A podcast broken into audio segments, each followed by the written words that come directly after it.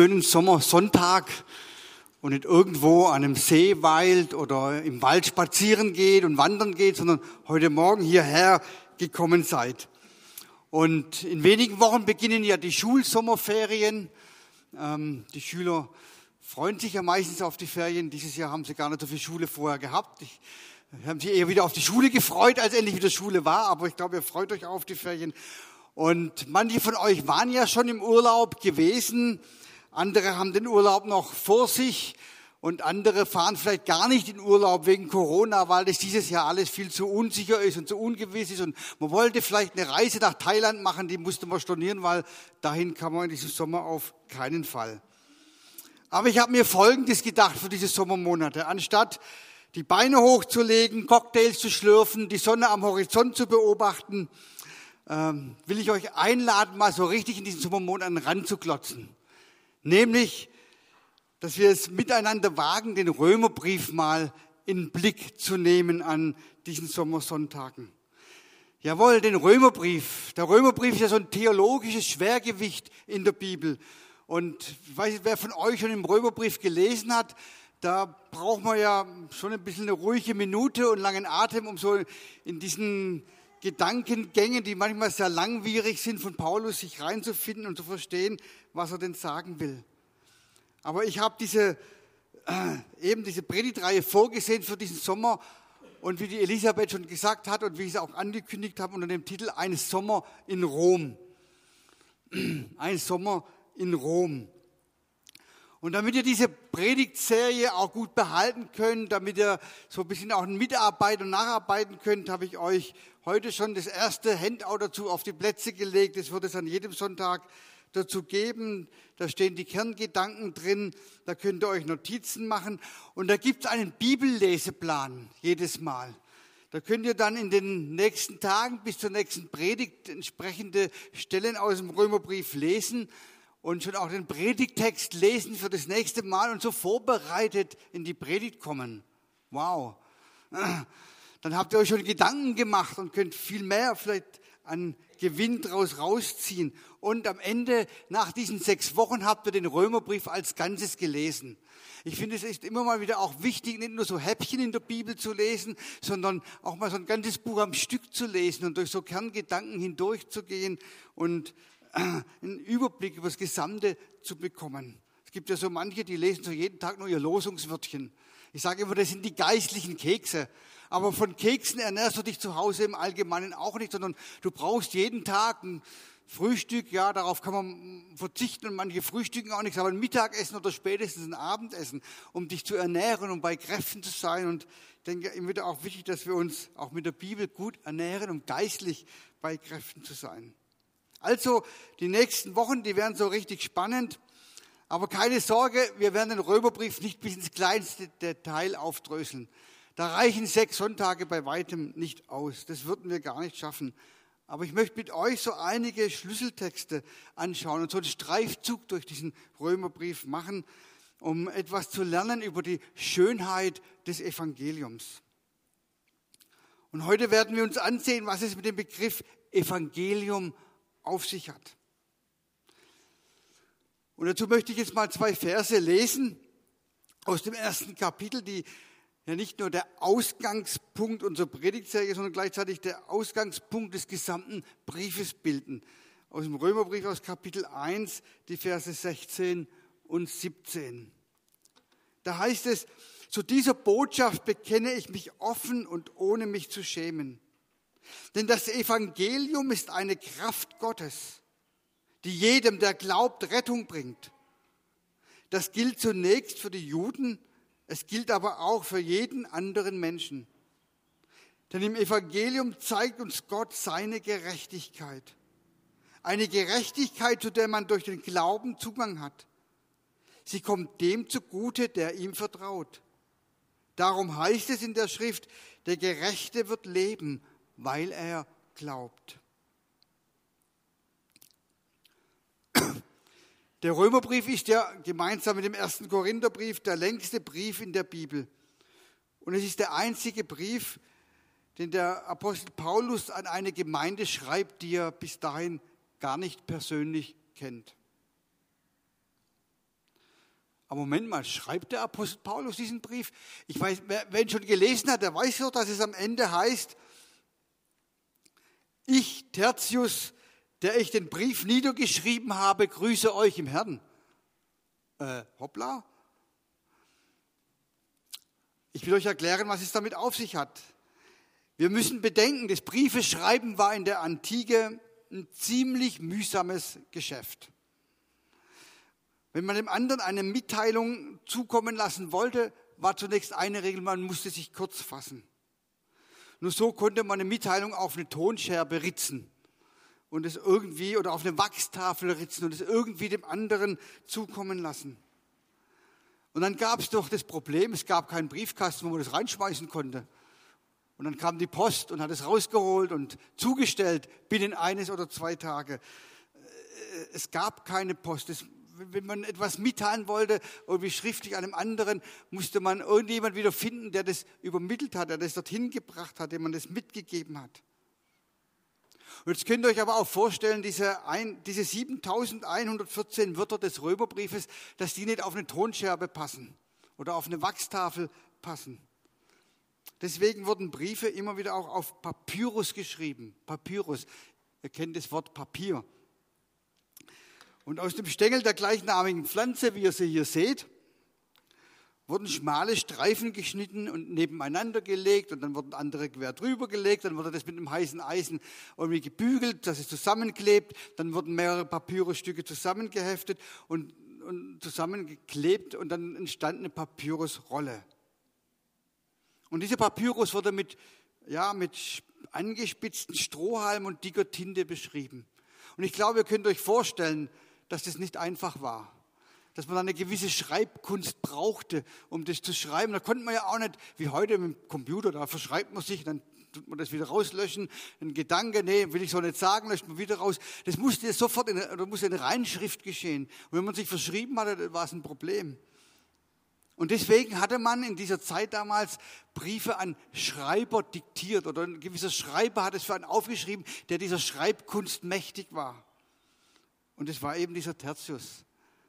Also der Brief stammt schon von Paulus, nicht von Tertius, aber er war der Schreiber, der das aufgeschrieben hat, was Paulus ihm gesagt hat, was er schreiben soll, weil er eben das beherrschte, auf diesem Papyrus so einen langen Text zu schreiben. Und als Überbringerin des Briefes könnte man eine Mitarbeiterin von Paulus namens Phoebe identifizieren. Da heißt es in Römer 16, also im letzten Kapitel dieses Briefes, ich empfehle euch aber unsere Schwester Phoebe, die eine Dienerin der Gemeinde in Kenrea ist, damit ihr sie aufnehmt im Herrn. Wahrscheinlich hat Paulus sie beauftragt, diesen Brief dorthin zu bringen. Es war eine längere Reise, dorthin zu bringen nach Rom. Und er empfiehlt sie jetzt auch mit diesem Brief, nehmt auch diese Überbringung auf in eurer Mitte. Weil, ich meine, wenn die dann eine längere Reise dahinter sich hatte, konnte die ja nicht irgendwie in Rom ein Hotel buchen und dann wieder heimfliegen, ja, sondern die musste sich vielleicht auch erstmal ausruhen, musste gucken, wie kommt sie zurück und wollte vielleicht auch dort bleiben. Also hat er das ihnen empfohlen. Vermutlich hat diese Phoebe diesen Brief überbracht.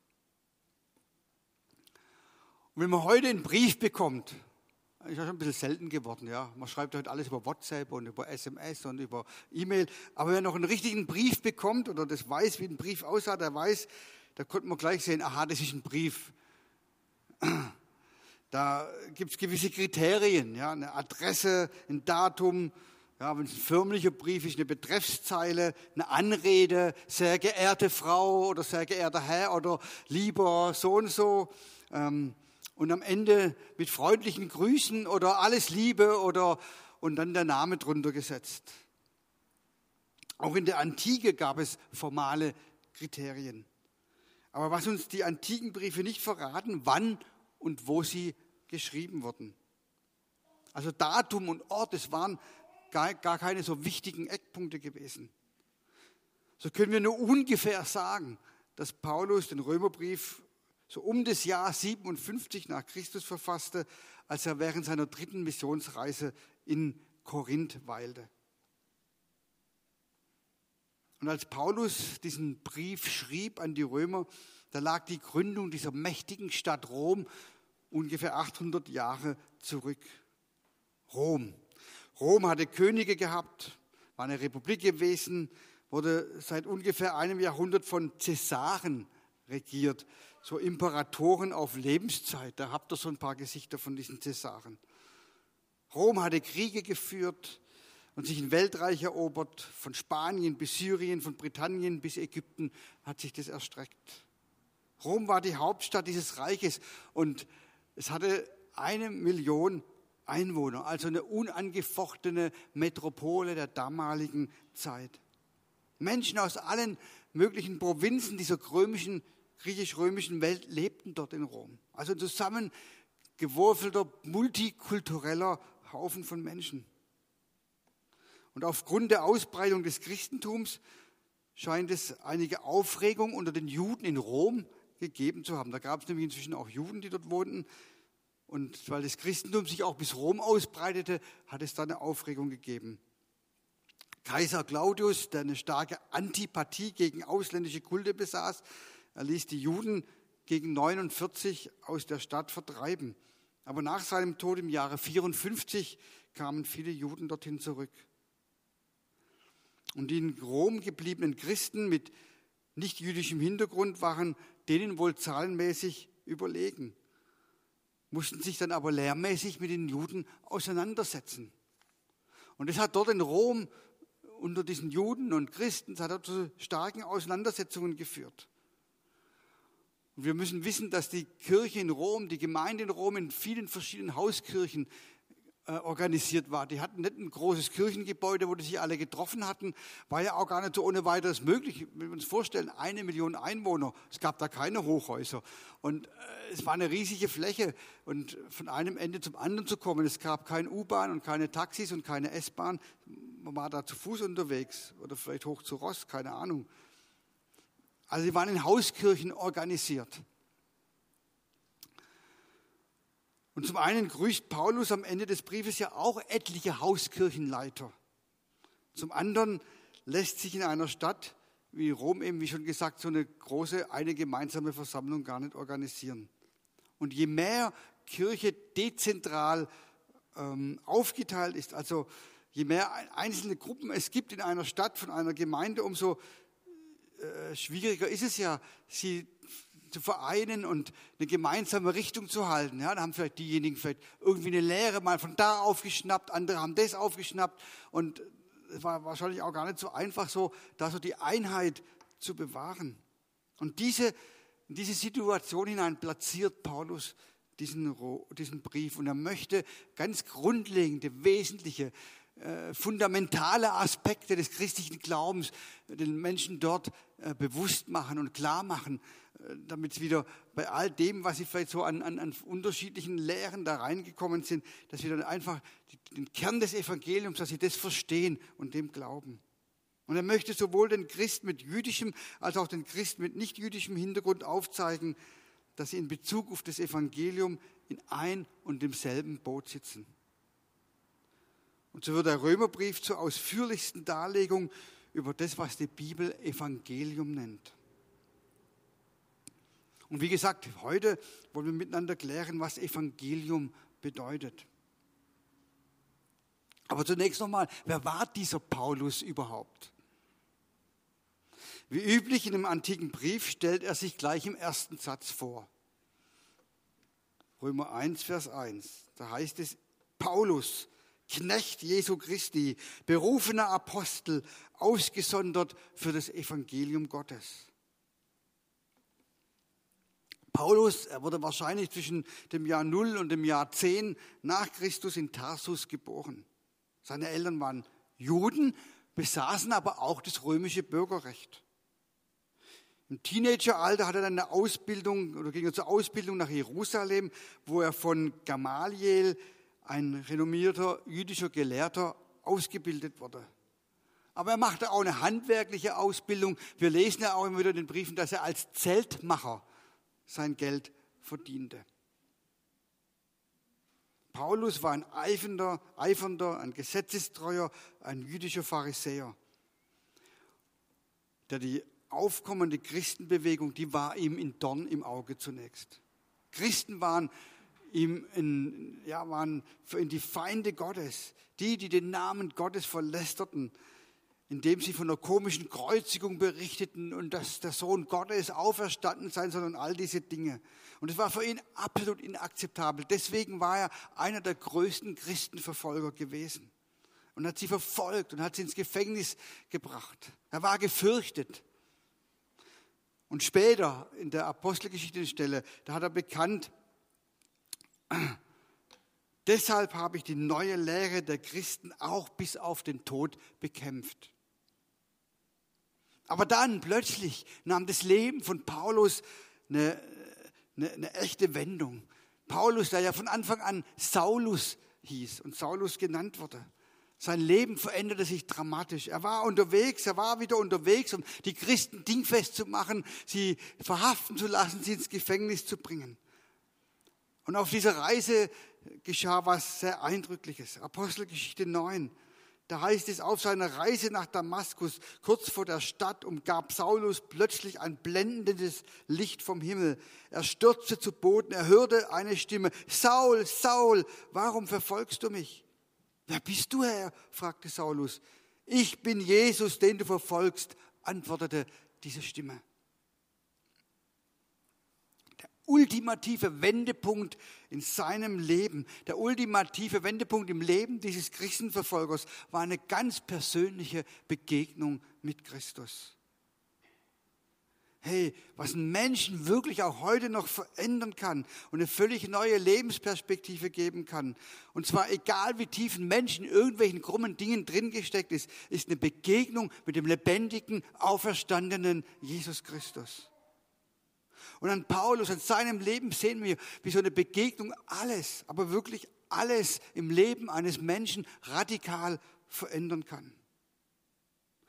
Paulus fand nicht nur irgendwie zum Glauben an Jesus, sondern er wurde von dieser, von dieser Botschaft, von diesem Evangelium, er wurde ergriffen davon, dass er vom, vom größten Christenverfolger zum größten Gemeindegründer geworden ist.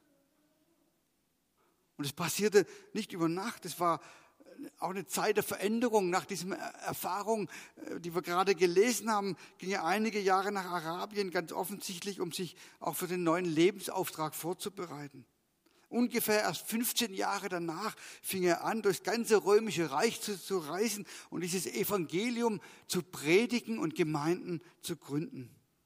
Und er stellt sich den Römern vor, indem er sagt, wie schon gelesen, Paulus, Knecht Jesu Christi, berufener Apostel, ausgesondert für das Evangelium Gottes. Gleich in diesem ersten Satz des Römerbriefes, da sehen wir, dass Paulus sich in seiner Identität über Christus, über Jesus definierte. Paulus ist zu einem Diener, wirklich zu einem Sklaven äh, von Jesus geworden.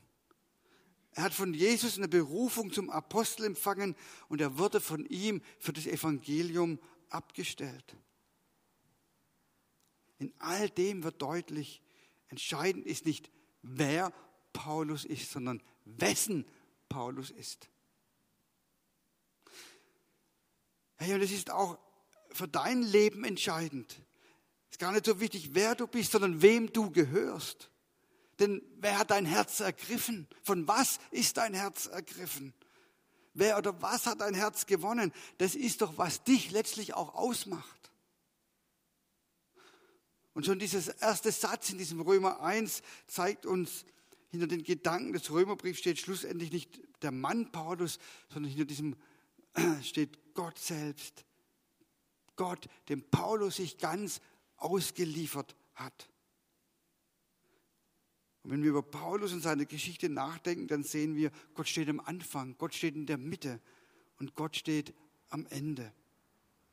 Es zählt nicht, was Paulus getan hat, sondern was Gott an ihm und durch ihn getan hat.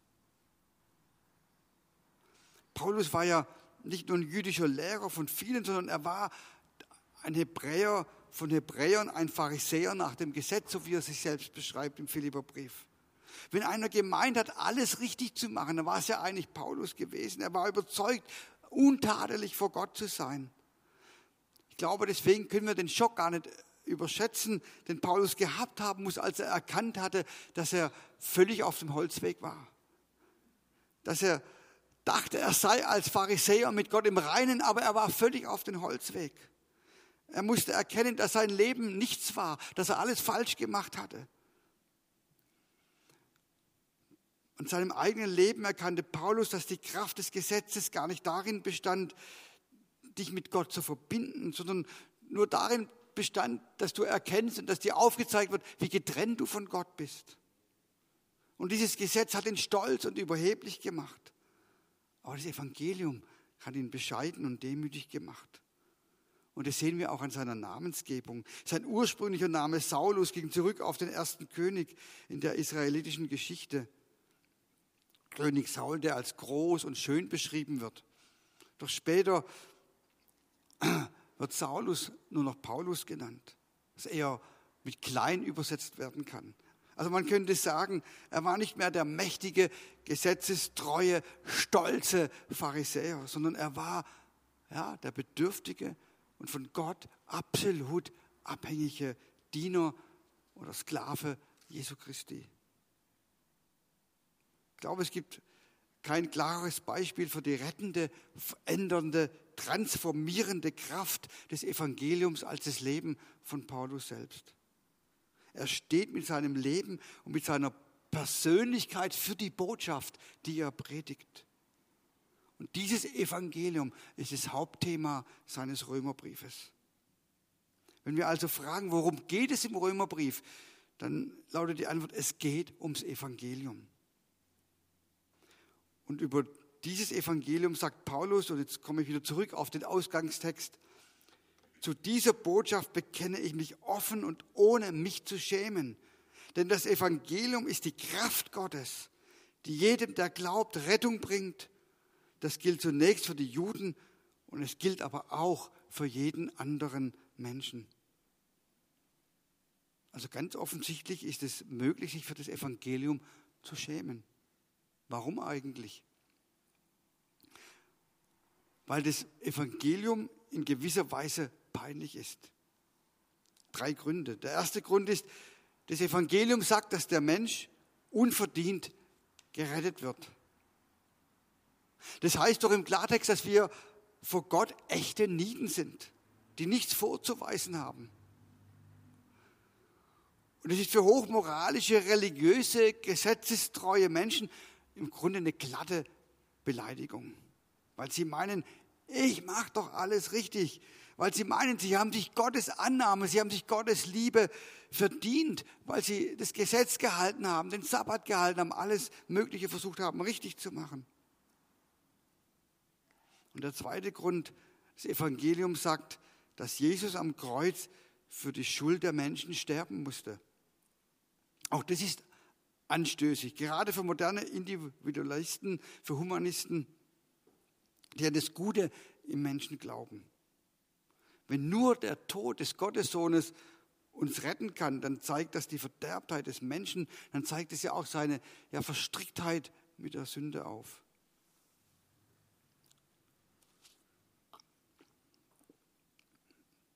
Ein dritter Grund. Und außerdem kann es peinlich sein, anderem zuzugeben, dass man sein Vertrauen auf Gott setzt und nicht auf sich selbst oder irgendein anerkanntes Lebensprinzip. Und das wiederum kann als Zeichen der Schwäche interpretiert werden. Aber wir Menschen wollen doch stark sein, wollen doch wer sein. Doch Paulus schämt sich des Evangeliums nicht, weil er verstanden hat, dass es eine Kraft Gottes ist, eine Kraft, die rettet. Und das griechische Wort für, für Evangelium heißt Evangelium. Und wörtlich übersetzt heißt es gute Nachricht ist heutzutage für uns so ein frommes Wort geworden. Damals war das ein profanes Wort, was im gesellschaftspolitischen Rahmen gebraucht wurde. Wenn der römische Kaiser etwas anzukündigen hatte, wenn ein Sohn geboren wurde oder wenn ein Krieg gewonnen wurde, dann schickte er Reiter durchs Land und die haben das Evangelium verkündet, nämlich ein Sohn ist geboren oder der Krieg ist gewonnen. Das war die gute Nachricht. Dafür wurde dieses Wort gebraucht. Und die Schreiber der Bibel, die machen jetzt nämlich was ganz total Cooles. Sie nehmen diesen Begriff, der dem bedeutenden Kaiser aus Rom galt, und beziehen ihn auf den unscheinbaren Zimmermann aus Nazareth.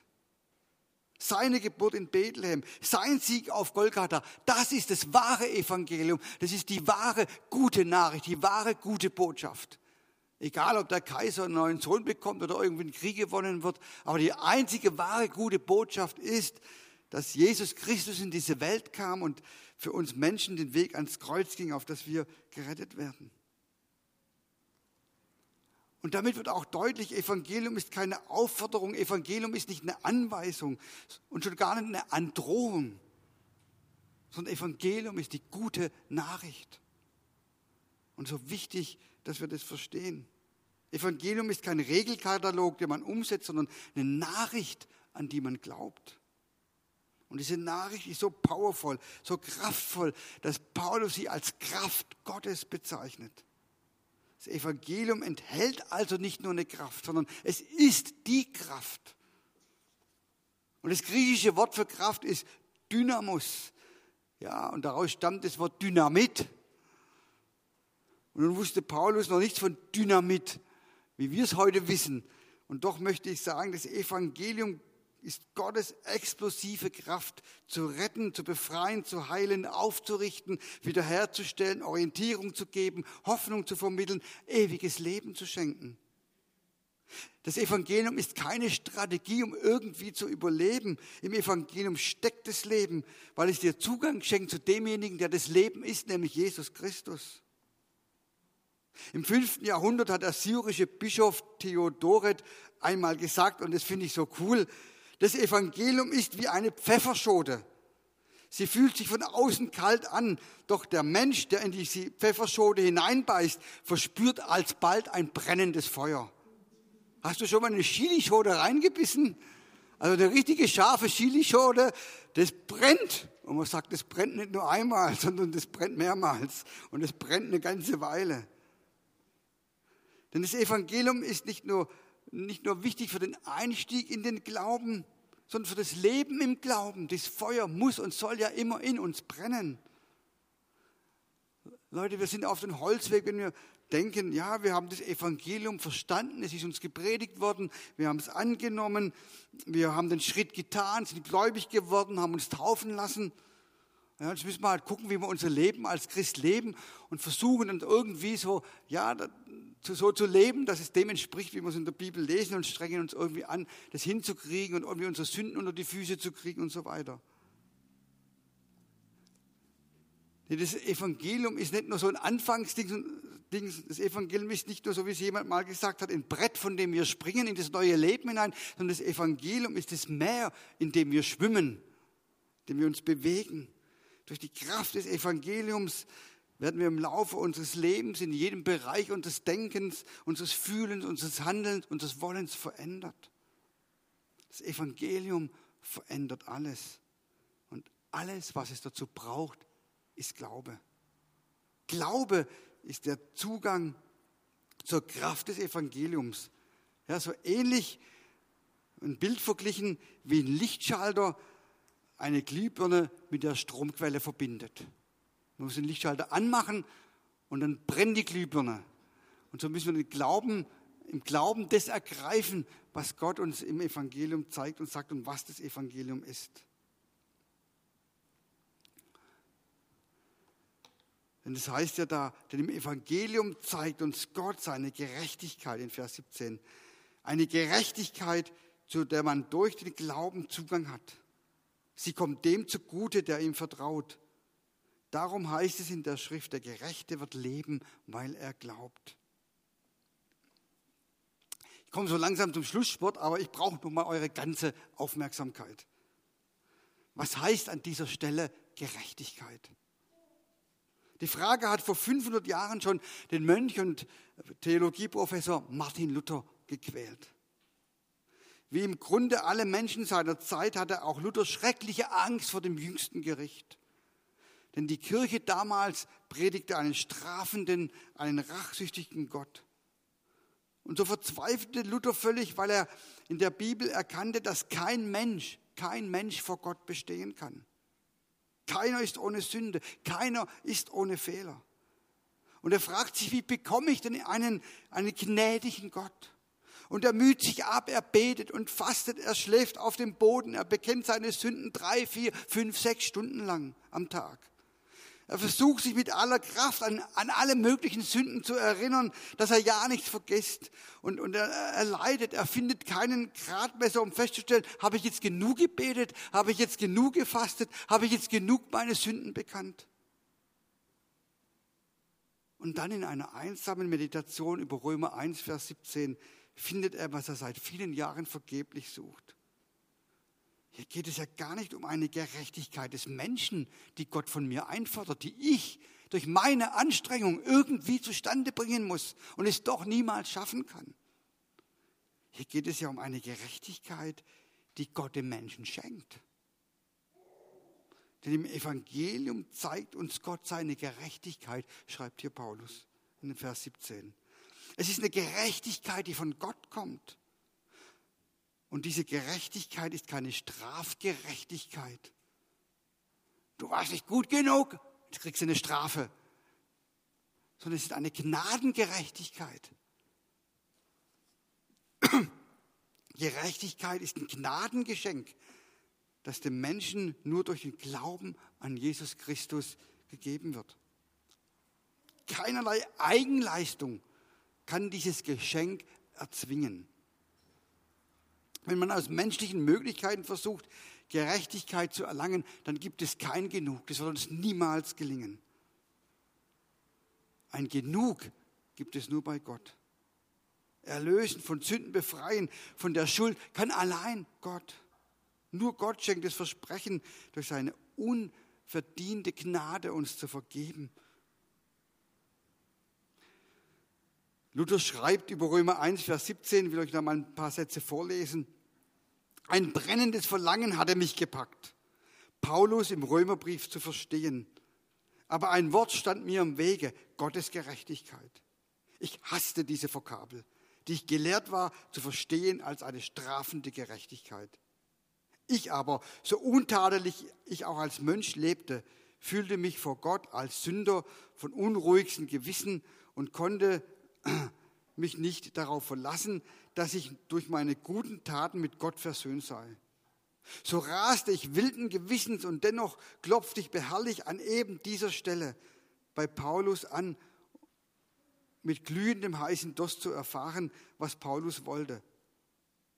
Da begann ich die Gerechtigkeit Gottes zu verstehen.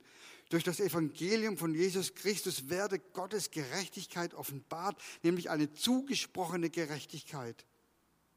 Da hatte ich das Empfinden, ich sei geradezu von neuem geboren und durch geöffnete Tore in das Paradies eingegangen. Es war eine Entdeckung, die Martin, von, von Martin Luther dadurch die ganze mittelalterliche Theologie revolutioniert wurde.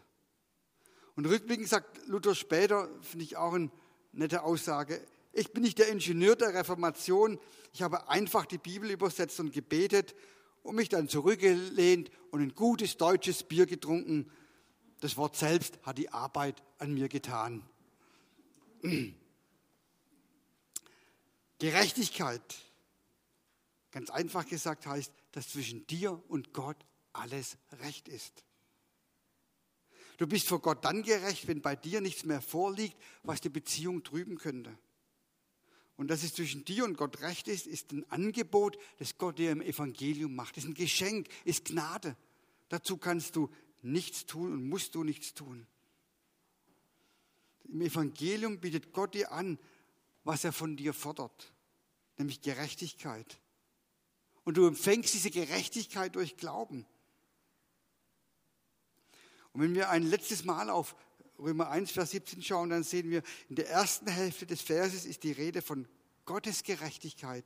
Und in der zweiten Hälfte des Verses heißt es, der Gerechte wird leben, weil er glaubt. Oder der Gerechte wird aus Glauben leben.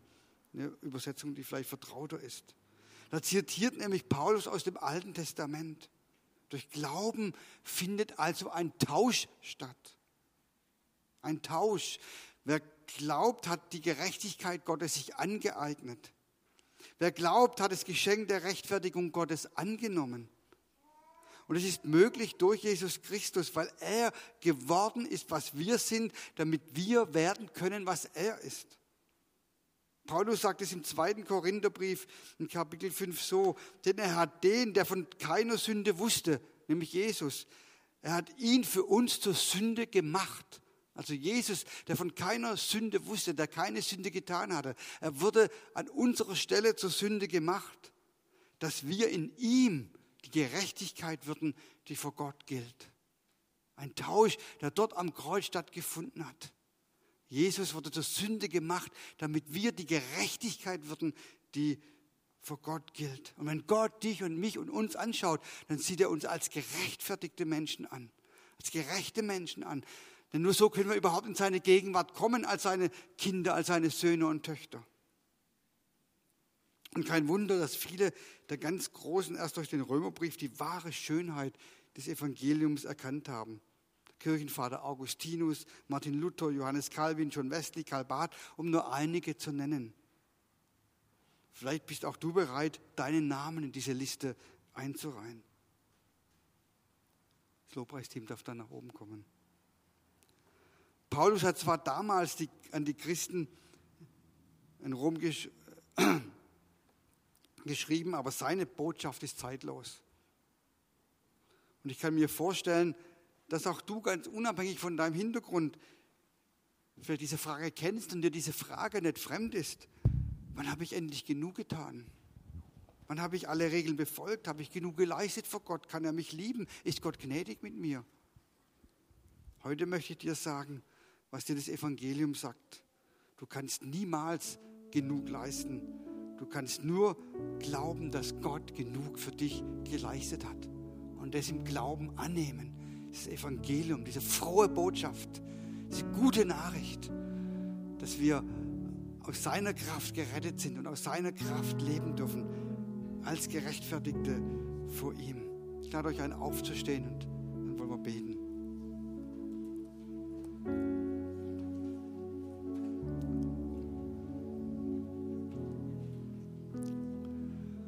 Ja, Vater Gott, dieses Evangelium, dein Evangelium, das ist so radikal, das ist so wow, so powerful, so kraftvoll. Und ich bete, Heiliger Geist, dass du uns wirklich Offenbarung schenkst, in, in, in der Tiefe zu verstehen.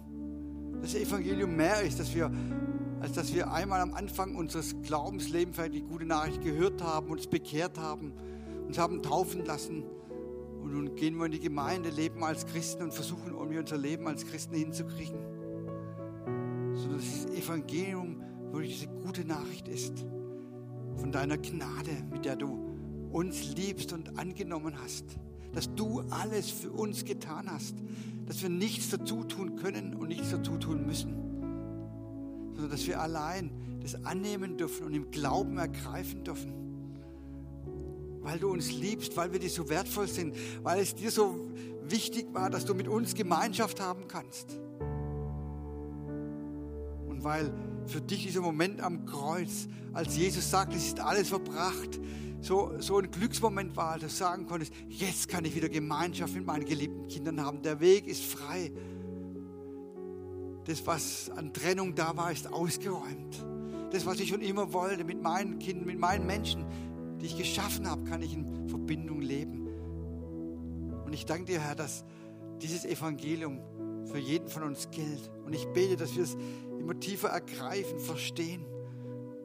Und dass wir in diesem Evangelium schwimmen, dass wir uns in diesem Evangelium bewegen, dass es unser Leben prägt, dass es unser Leben Kraft gibt, diese verändernde Kraft, die da drin, drin steckt, dass sie unser Leben kraftvoll macht. Und dass wir ein kraftvolles Leben in der Nachfolge leben können, weil deine Kraft in uns lebt, weil du in uns lebst und weil wir so auch die, die Dinge des Lebens, die manchmal schwierig scheinen, die uns herausfordern, denen wir auch nicht entnommen sind, aber in deiner Kraft meistern können und auch einen Unterschied machen können in dieser Welt.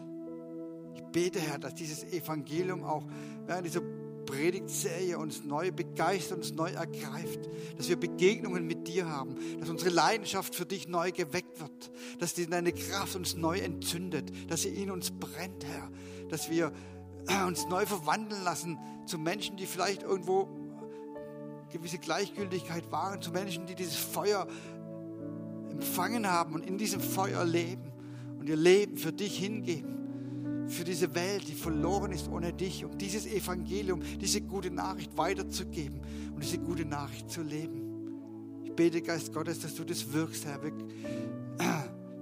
können dazu entscheiden, aber du musst es uns auch schenken und wirken, aber du willst es auch wirken und schenken, wenn wir offen sind und wenn wir bereit sind. Und ich bete, Herr, für all die, die für dieses Feuer verloren haben unter uns. Ich bete, dass du jetzt kommst, zu ihnen sprichst. Ich bete, dass du neuen Hunger schenkst. Herr, und wenn uns bewusst wird, wir sind lau geworden, wir brennen nicht mehr für dir, dich, wir sind gleichgültig geworden, wir leben halt so unser Leben. Wenn uns bewusst wird, wir haben das Evangelium noch gar nicht richtig verstanden und haben uns immer bemüht und haben auch resigniert, weil wir gemerkt haben, wir kriegen es doch nicht hin.